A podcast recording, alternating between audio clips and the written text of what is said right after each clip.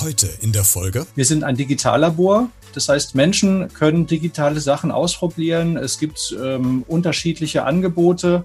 Vorwiegend äh, kann man ähm, uns sehen als eine Art Internetcafé. Wir haben Geräte, die mal genutzt werden können, Tablets, All-in-One-PCs und alles Mögliche. Und wir bieten Menschen an, in die digitale Welt mit uns gemeinsam einzutauchen, wenn sie das sonst nicht können oder vorwiegend auch auf irgendwelche Barrieren stoßen. Hallo und herzlich willkommen zu dieser neuen Podcast-Folge. Wenn man sich ein Labor vorstellt, dann hat man wahrscheinlich als erste Assoziation irgendwelche Reagenzgläser, äh, Feuer, Flüssigkeiten, Tabletten, Teststreifen und so weiter im Kopf. Ich würde dir gerne heute ein Labor vorstellen, wo auch ganz viel geforscht und gearbeitet und geholfen wird, aber was mit Chemie nichts zu tun hat, denn es geht um äh, digitale Teilhabe, nämlich in Kassel. Da gibt es ein Pixel-Labor und dort arbeitet arbeiten ganz viele unterschiedliche Menschen zusammen aller Couleur, um anderen Personen zu helfen, die gerade irgendwelche digitalen Probleme haben. Sie arbeiten also inklusiv, sie kümmern sich um digitale Arbeit, äh, Teilhabe, sie kümmern sich um benachteiligte Menschen, die in irgendeiner Art und Weise benachteiligt sind durch eventuell eine Behinderung und so weiter. Also ein ganz, ganz tolles Projekt, worüber wir heute sprechen wollen und vielleicht hast du ja Lust, dir das anzuhören und dich weiter zu informieren, wie dort gearbeitet wird, wo die Schwerpunkte liegen, wie man da mitmachen kann und vieles, vieles mehr. Also, es gibt eine Menge zu bereden. Legen wir los. Hierbei. Einmal Kassel zum Mitnehmen, bitte. Das ist der neue Podcast aus, von und für Kassel mit Christian Becker. Ich bin äh, Kai Wisport, ein Mensch und äh, aus Kassel und ich bin offen immer für neue Gedanken und habe momentan einen Job beim Pixel Labor Kassel ich bin da als Laborleiter und Digitalcoach angestellt. Und das ist ein äh, ganz spannendes Projekt, was wir gerade in Kassel haben. Und da wollen wir heute so ein bisschen drüber sprechen, Kai. Und wenn man jetzt das Wort Labor hört, dann haben wir so die ersten Assoziationen von irgendwelchen Reagenzgläsern, von Bunsenbrennern, von Flüssigkeiten und so weiter. Das wird bei dir jetzt nicht der Fall sein. Deswegen erklär uns doch bitte, was hat es mit diesem Pixel-Labor eigentlich auf sich? Was steckt dahinter? Ja, leider können wir, was die Gerüche angeht, äh, noch nicht diese ähm, Geruchshaptik anbieten, äh, was vielleicht so ein typisches äh, Chemielabor anbietet. Aber ähm, wir sind ein echtes Labor, weil da drin experimentiert wird. Ähm, wir sind ein Digitallabor. Das heißt, Menschen können digitale Sachen ausprobieren. Es gibt ähm, unterschiedliche Angebote. Vorwiegend äh, kann man ähm, uns sehen als eine Art Internetcafé. Wir haben Geräte, die mal genutzt werden können, Tablets, iMacs und äh, All-in-One-PCs und alles Mögliche. Und wir bieten Menschen an, in die digitale Welt mit uns gemeinsam einzutauchen, wenn sie das sonst nicht können oder vorwiegend auch auf irgendwelche Barrieren stoßen. Wie muss ich mir das konkret vorstellen? Also das heißt, kann ich quasi zu euch dann ähm, in diese Büroräume oder in euer Labor kommen und äh, ich sage bewusst, okay, ich habe ein Problem entweder mit dem Endgerät oder ich weiß nicht, wie ich mich im Internet anmelden oder bewegen soll. Äh, wie, wie läuft sowas ab, wenn ich quasi als neue Person zu euch kommen würde? Ähm, das läuft genauso ab. Wir haben Öffnungszeiten, die, ähm, wenn jetzt gerade nicht Corona ist, äh, dann auch eben immer zur Verfügung stehen. Man kommt einfach rein, äh, sagt, ich habe dies und das Problem, ich habe dies und das Anliegen. Meistens ähm, springt einem dann auch ähm, mit äh, gebührender Freundlichkeit ein Mitarbeiter oder eine Mitarbeiterin entgegen und äh, fragt erstmal, ach, bist du zum ersten Mal hier, willst du einen Kaffee? Erster Kaffee ist immer frei, äh, willst du sonst was trinken? Wir sind ein Du-Raum, äh, werden alle geduzt. Ähm, natürlich äh, haben wir auch Gäste, Stammgäste, die wir auch siezen, weil sie das unbedingt möchten. Und dann lassen wir uns auch auf ein Gesieze ein, aber grundsätzlich ist das ein sehr lockerer Raum und äh, wir versuchen die Menschen zu unterstützen, dass wir ihnen ähm, auf dem, wir sie auf dem Weg begleiten können, dass sie ihr eigenes Problem lösen. Ja, das sind äh, oft so Anfragen wie, ja, ich habe mir jetzt hier ein Smartphone gekauft und jetzt muss ja diese äh, SIM-Karte irgendwo rein, ich weiß aber nicht wo und die ist zu groß. Oder ähm, ich finde meine E-Mails nicht mehr oder mein Laptop geht nicht mehr an, dann bringen die den mit. Oder ähm, irgendwo im Internet äh, sind die Hochzeitsbilder meiner Enkelin und ähm, das sind so typische Fragestellungen, die wir haben. Allein das ist ja schon äh, eine, eine, Besonderheit, dass es ja rein um digitale äh, Sachen geht, die, die da besprochen werden. Aber was noch größer im Fokus steht, ist ja die Kooperation beziehungsweise die Arbeit mit äh, Menschen mit Behinderung und äh, mit Menschen ohne Behinderung. Das heißt, ihr bietet ja quasi Menschen mit Behinderung eine Möglichkeit, ihren Alltag zu bestreiten, nämlich dass sie auch eine Tätigkeit nachgehen. Äh, was für Menschen äh, mit Behinderung sind denn bei euch? Sind das welche, die körperlich behindert sind? Sind das welche, die geistig behindert sind? Wie muss man sich die Arbeit vorstellen und wer ist bei euch vor Ort im Team? Also grundsätzlich denken wir sehr inklusiv. Deshalb fällt es uns schwer, immer so auf die einzelne Behinderung zu gucken oder auch ähm, sogar so ähm, Aussagen zu treffen, wie die da sind behindert und wir sind es nicht. Wir sehen das inklusiv, alle sind behindert. Und ähm, gerade wir beide, wie wir uns gerade sehen, haben ja ähm, auch eine Brille auf. Wir sind also auch behindert, haben nur eine technische Hilfe, ähm, sodass das nicht so auffällt in der Gesellschaft. Bei den Behinderungen, die auf andere Menschen zutreffen, ähm, finde ich, äh, gibt es zwei Perspektiven. Die eine ist, die Gesellschaft behindert Menschen, weil sie eben nicht inklusiv ist. Deshalb spricht man von Behinderung. Oder äh, der Mensch selber wird behindert äh, durch äh, eine Einschränkung, die er hat. Wenn zum Beispiel ein Bein fehlt, dann kann er nicht mehr so schnell rennen wie vorher. Und äh, wir haben selber ganz unterschiedliche Behinderungen. Ähm, das sind Menschen mit Hörschwierigkeiten, mit Sehschwierigkeiten, Menschen mit Lernschwierigkeiten. Und ähm, das vermischt sich so ein bisschen. Und ich weiß nicht, was noch alles dabei ist. Die, die äh, bei euch mitarbeiten, ähm, kann man quasi bei euch da auch so eine Art Ausbildung machen oder sind die jetzt schon, haben die schon irgendeine Qualifikation, die sie mitbringen oder machen die direkt was bei euch im, im Labor? Kannst du da was zu sagen? Ähm, es gibt so den äh, Begriff der sogenannten Pixel-Expertinnen. Und äh, diese Menschen sind dann äh, dazu da, um eben anderen Menschen mit äh, Barriereerfahrung oder Behinderung oder vielleicht psychiatrische Erkrankungen äh, weit, insbesondere weiterzuhelfen. Und äh, da gibt es schon so eine Art Ausbildung. Also es gibt so eine Art Probezeit im Labor, dann ähm, mal ein halbes Jahr lang mitarbeiten, dann gibt es unterschiedliche ähm, Seminare, die wir mit denen machen. Und äh, der nächste Schritt ist dann, dass wir mit denen dann auch äh, woanders hinfahren und dort Seminare machen für Menschen mit Behinderung. Da sind wir auch gerade sehr aktiv. Da wollte ich nämlich gerade nachfragen, ob ihr quasi auch extern nach draußen fahrt. Gut, jetzt wahrscheinlich durch Corona äh, ist es nicht mehr möglich, aber ähm, das wird ja hoffentlich bald wieder gehen. Das heißt, man könnte äh, euch jetzt quasi, wenn ich jetzt eine Firma hätte und hätte da Bedarf, könnte man jetzt sich an euch wenden und ihr würde dann ein Programm zusammenstellen ähm, und das dann vor Ort mit den Mitarbeitern und mit den Menschen, die vor Ort dann leben, dann durchführen? Ja, genau. Das geht und äh, momentan läuft das auch. Ähm, das ist dann eben mit Corona ein bisschen eingeschränkt. Aber äh, was soll's, man muss sich darauf einlassen. Es sind dann also Unternehmen, die ähm, in der Digitalisierung unterwegs sind oder eben äh, gerade soziale Unternehmen, die mit Menschen mit Behinderung arbeiten und dann eben feststellen, Mensch, äh, die haben gar keine Zugänge. Äh, da fehlt erstmal so, ähm, geht, es, geht es darum, diese erste Kluft zu überwinden. Es gibt keine Hardware, es gibt keinen Internetzugang. Da muss das mal beschafft werden. Dann geht es um die nächste Kluft, die da besteht. Ähm, also die Menschen wissen gar nicht wie. Und äh, da gibt es dann Schulungen, äh, wie, also wir haben so diesen Slogan oder Hashtag Pixel macht es einfach und deshalb heißen unsere Dinge dann einfach digital, einfach lernen, einfach treffen. Und wir haben dann momentan zum Beispiel bei dem Ding, was wir machen, so das Ziel, äh, dass wir Menschen fit machen, dass sie sich hinterher auch in Videomeetings begegnen können oder eine E-Mail-Adresse haben, sodass sie auch selbstbestimmt im Internet unterwegs sein können. Was mich noch interessieren würde, ähm, wer kommt denn zu euch als, als Kunde? Weil wenn man sich jetzt überlegt, ich, ich, ich spinne jetzt mal rum, das ist auch rein hypothetisch und ich kann das auch nicht belegen. Aber wenn man jetzt denkt, dass es eher darum geht, um technische Sachen, wenn man da Probleme hat, sich helfen zu lassen, würde ich jetzt mal tendenziell eher davon ausgehen, dass eher ältere Leute wahrscheinlich zu euch kommen, die dann Hilfe benötigen. Kann man das so pauschal sagen? Ist das so? Oder kommen tatsächlich auch junge Leute, weiß nicht, Anfang, Mitte 20, die äh, auch technische Probleme haben, die es nicht lösen können? Also haben wir da so ein Generationsalters Konflikt in Anführungszeichen oder vermischt sich das bei euch? Also das vermischt sich. Es sind äh, tendenziell mehr ältere Menschen. Das ist, ist ja auch logisch, es sind weniger Digital Natives. Aber wir uns begegnen auch immer wieder ältere Menschen, die gerade jetzt, wo sie Zeit haben, ähm, sich äh, sehr viel mit der Digitalisierung auseinandersetzen und dann in so ein Basteln reinkommen. Äh, einer unserer Mitarbeitenden, der hat sich selber eine CNC-Fräse in den Keller gebaut, äh, irgendwie so aus dem Nichts heraus. Und ähm, Äh, da begegnen uns andere, die dann mit äh, Linux rumbasteln und man dies ausprobieren, weil man das ausprobieren wollen und das total faszinierend finden, da einzusteigen.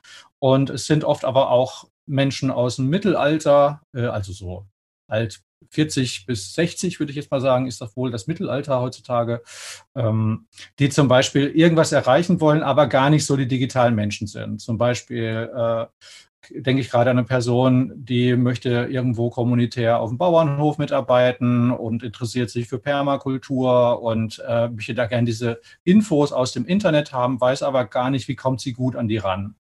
Und ähm, da gibt es ja auch einige Tricks, äh, wie man googelt, dass man Sachen findet. Und zum Beispiel können wir dann auch der, an der Stelle weiterhelfen. Wenn wir mal auf diese aktuelle Situation schauen, die wir jetzt gerade haben, Corona, ähm, die Folge wird im Mai ausgestrahlt, im jetzt gerade ähm, Ende März nehmen wir die auf.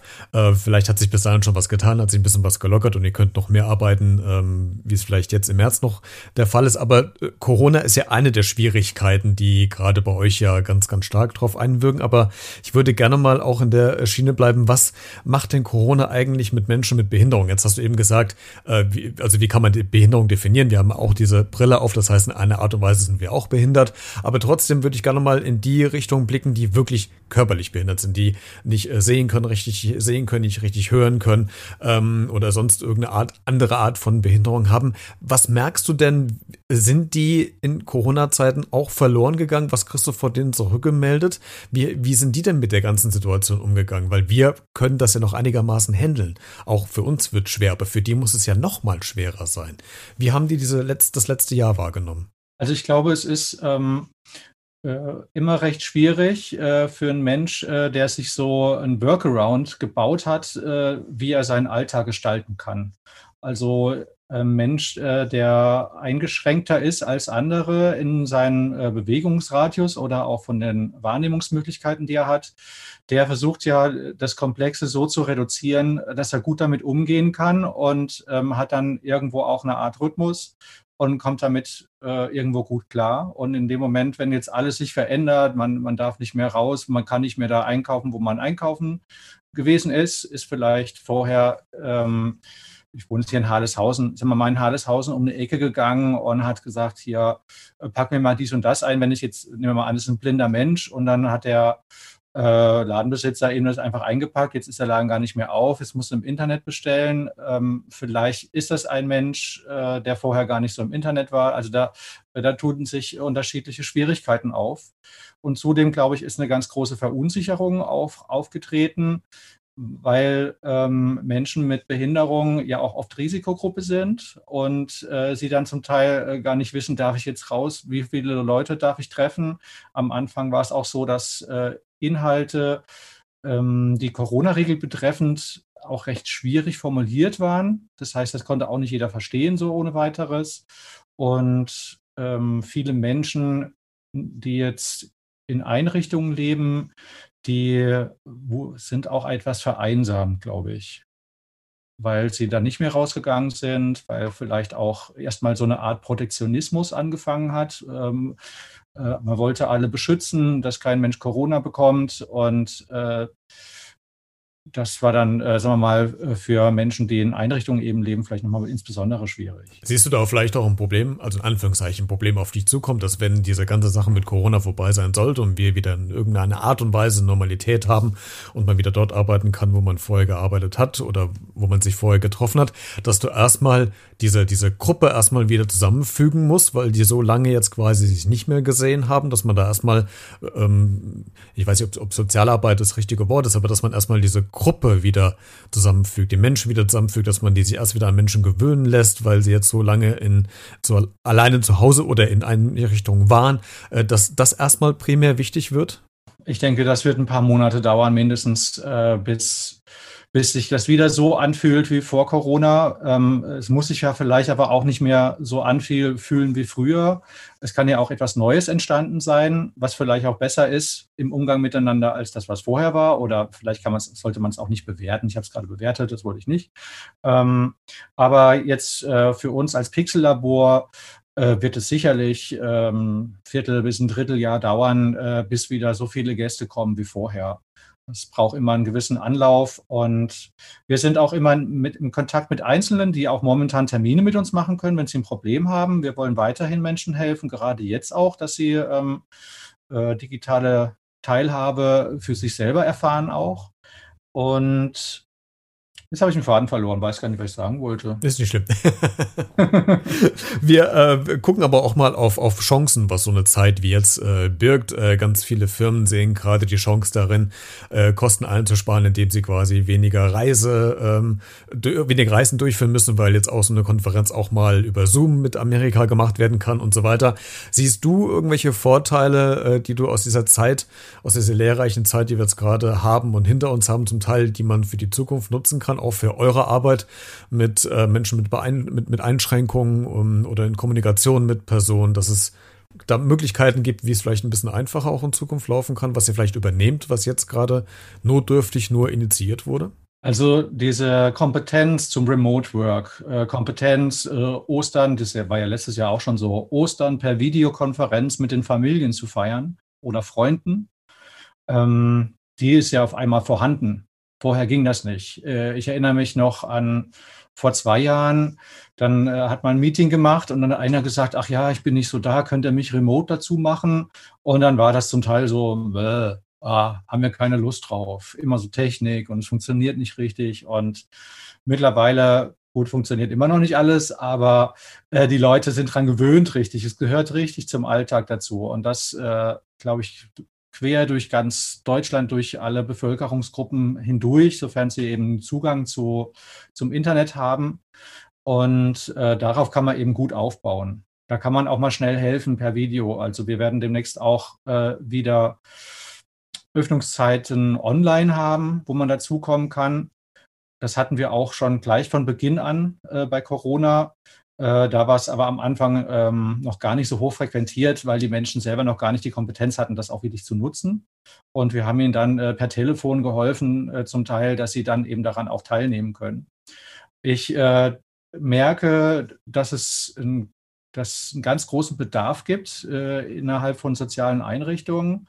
Da bekommen wir zig Anfragen, ob wir da Schulungen machen können. Äh, jetzt bis, also dieses Jahr haben wir schon eigentlich genug, aber nächstes Jahr haben wir dann noch ein bisschen Luft, ähm, wo wir da noch mehr bearbeiten können.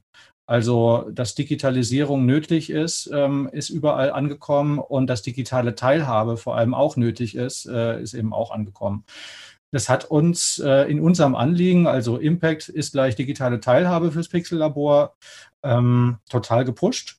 Und das ist eigentlich eine schöne Sache. Mhm. Also ihr blickt positiv in die Zukunft, was das betrifft. Ja, total positiv. Hm. Kai, letzte Frage äh, zum Schluss. Wenn man an so einer Position arbeitet wie du, dann äh, will man ja bewusst mit Menschen zusammenarbeiten, weil man eine äh, große Empathiefähigkeit vielleicht hat, weil man gerne mit Menschen arbeitet.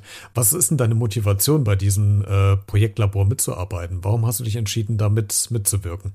Also ähm, im Team arbeiten macht mir, macht mir eigentlich schon immer Spaß. Ähm, und wir sind wirklich ein saubuntes Team. Ähm, also wir könnten auch ähm, mit Gandalf zusammen durch Mittelerde laufen. Ähm, das äh, würde ungefähr passen, äh, allein weil wir einfach so inklusiv sind. Also wirklich jeder, äh, wir sind offen für jeden und äh, das sind so unterschiedliche Biografien und Begabungen. Das macht also hammermäßig Spaß einfach.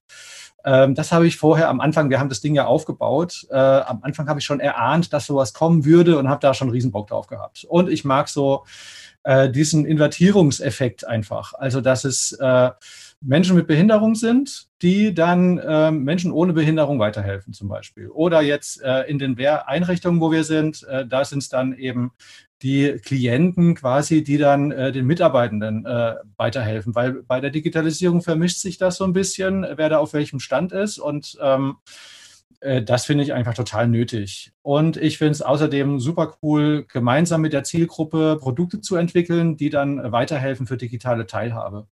Um, ähm, also es gibt, gibt super viel. Und äh, generell dieses ganze innovative Setting, auch äh, dass das Ding Labor heißt, äh, finde ich immer super attraktiv. Äh, früher habe ich auch gerne mal so rumgemixt, mal das reingekippt mit dem und geschüttelt und angezündet oder so und geguckt, was passiert.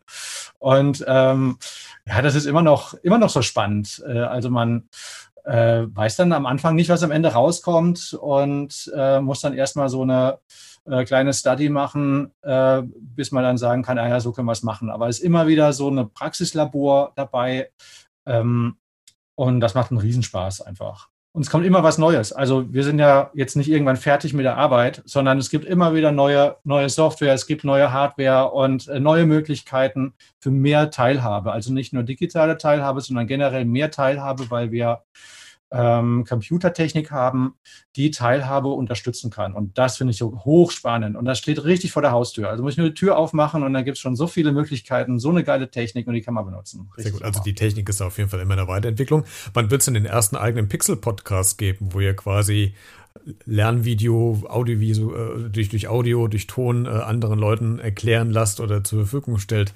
Plant ihr denn in, in der Richtung YouTube-Videos, Podcast auch irgendwas zu machen, dass man quasi äh, auch extern, wenn man jetzt beispielsweise in, in, München wohnen würde, ich meine, Pixel gibt es ja äh, verteilt in, in, Deutschland, aber wenn ich jetzt in München wohnen würde, in der Stadt oder auf dem Land, wo jetzt kein Pixel-Labor ist, wäre das nicht auch eine Möglichkeit, äh, Leute zu erreichen an, anhand von solchen neuen eingesetzten Medien? Äh, die neuen Mädchen YouTube, genau. Ähm. genau, was schon 25 ähm, Jahre alt. Bleiben wir bei, bei Podcasts, die sind noch ein bisschen genau. jünger. ähm, also es ist auf jeden Fall sehr viel Material, äh, Multimedia-Material entstanden im letzten Jahr ähm, äh, in allen Pixel-Laboren. Und ähm, wir sammeln das auch irgendwie und wir haben auf jeden Fall hier in Kassel vor, auch äh, einen Podcast mal zu starten, wo wir gerade Menschen mit Behinderung äh, zu Wort kommen lassen sollen, dass die mal Tipps aussprechen, ähm, wie man besser digitale Teilhabe erreichen kann, wie man ins Internet kommt und so weiter. Wir haben auch schon einige Videos äh, erstellt. Jetzt geht es nur noch darum, das zu bündeln und irgendwann fokussiert äh, sagen wir mal, auf den Markt zu bringen. Momentan haben wir noch äh, andere Projekte, die jetzt erstmal vorrangig dran sind, aber vielleicht sind wir so im Sommer oder so nach dem Sommer äh, dann irgendwo spürbar auch online. Das klingt doch gut. Kai, vielen Dank, dass du heute zu Gast warst und uns ein bisschen was erzählt hast über die Arbeit äh, des Pixel-Labors. Eine sehr spannende äh, Tätigkeit, die ihr da habt. Und ich finde auch toll, dass ihr äh, quasi mit Menschen aus aller Art Color quasi zusammenarbeitet und denen auch eine Chance gibt, ähm, digital teilzuhaben an der Gesellschaft, was momentan ja äh, für die einen selbstverständlich ist, aber für die anderen tatsächlich nur Schwierigkeiten bedeuten. Vielen Dank, dass du heute da warst. Äh, bleibt gesund und euch weiterhin viel Erfolg bei der Arbeit, wenn ihr wieder richtig durchstarten könnt. Ja, vielen Dank, Christian, und auch vielen Dank für die Shows. Für uns immer super, äh, wenn wir selber nochmal drüber reden dürfen, was wir machen, weil dann äh, merken wir es auch manchmal selbst äh, wieder. Und ähm, äh, wir lernen auch immer dazu. Also Lernen ist so etwas, was zu unserer Blutgruppe passt äh, und ähm, organisch in uns drin ist. Und ähm, Vielen Dank für die Fragen, die, uns, äh, die du uns gestellt hast und äh, bin gespannt, äh, was von dir noch alles kommt demnächst. Wenn du noch mehr Informationen zu dem Pixel-Labor haben willst, dann schau doch mal in der Podcast-Folgenbeschreibung in den Show Notes vorbei. Da habe ich dir einen Link zur Homepage äh, dieser Labore gestellt. Da kannst du dich informieren, falls du Interesse an dem Projekt hast äh, oder an den Menschen äh, oder generell Interesse, dann klick dich gerne durch die Webseite und schau dich auch nicht davor, die netten Menschen dort vor Ort anzuschreiben. Die sind jederzeit für dich erreichbar. Ich bin gespannt, wie wie dir diese Folge gefallen hat und auf deine Kommentare entweder per E-Mail an b-redet.gmx.de oder auch per Sprachnachricht. Alle Kontaktinformationen findest du auch in den Folgenbeschreibungen hier zu dieser Podcast-Folge. Da steht auch drin, wie du diesen Podcast unterstützen kannst. Wenn du willst, würde mich freuen. Ansonsten hören wir uns nächste Woche wieder. Bleib gesund und vor allen Dingen bleib neugierig.